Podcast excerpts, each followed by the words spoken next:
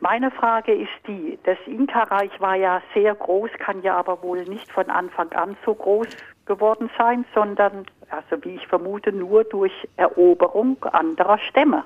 Stimmt das und wie ging das?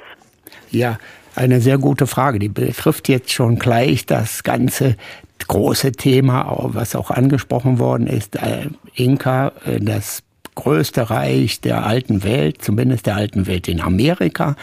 Man muss darin unterscheiden. In unserer sogenannten alten Welt, Amerika wird ja als die neue Welt äh, durch die, durch die Entdeckung Kolumbus äh, bezeichnet. In der alten Welt gab es noch ein Mongolenreich und das Alex Reich äh, Alexanders des Großen könnte man noch anführen.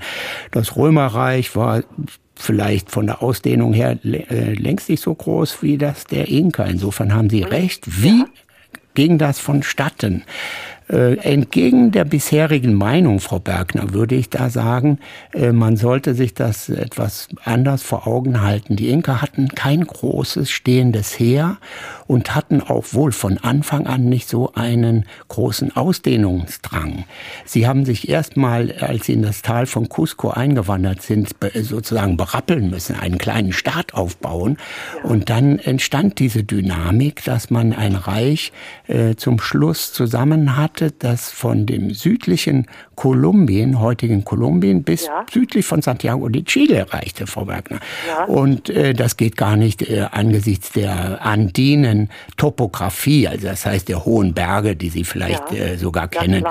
Ja, äh, mit so einem Riesenheer zu erobern, äh, das wurde wohl in der Hauptsache durch Diplomatie hergestellt. Ja, Man so hat früh. einfach äh, geschickt geheiratet. Sie kennen hier das Beispiel der Habsburger.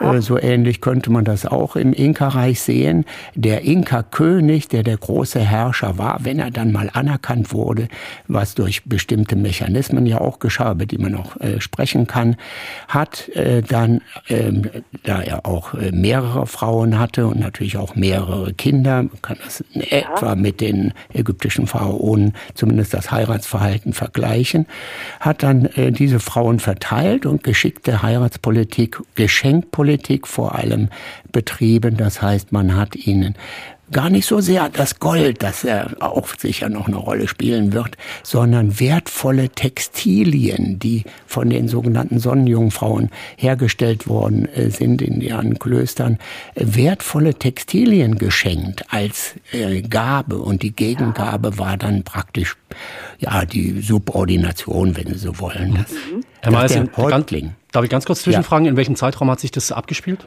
Und das war, da hat sich die Forschung auch inzwischen jetzt äh, in den letzten Jahren erst, ist eine ganz neue Entwicklung, äh, stärker geändert. Man hat erst gedacht, das war sozusagen der, äh, der Vater und der Großvater, der Opa des letzten Königs Atahualpa, der von Francisco Pizarro äh, ein, äh, ermordet worden ist. Äh, dass die beiden äh, drei Generationen das geschafft haben sollen, ist so unwahrscheinlich, äh, dass man als Archäologe, man kann ja von verschiedener Seite äh, herangehen an die Inka-Kultur als Archäologe, so schnell kann das nicht gegangen sein. Also äh, ganz konkret, äh, die Inkas sind um 1532 erobert worden von den Spaniern. Man ist äh, davon ausgegangen, sie hatten ein Reich, das noch nicht mal 100 Jahre alt war. Inzwischen kann man ruhig, glaube ich, einen Hunderter sozusagen mal noch dazu tun. Okay, 14. Also, Jahrhundert. Ja, genau, genau. Im 14. Jahrhundert entstand die Ausdehnungsbewegung. Durch diplomatische Maßnahmen.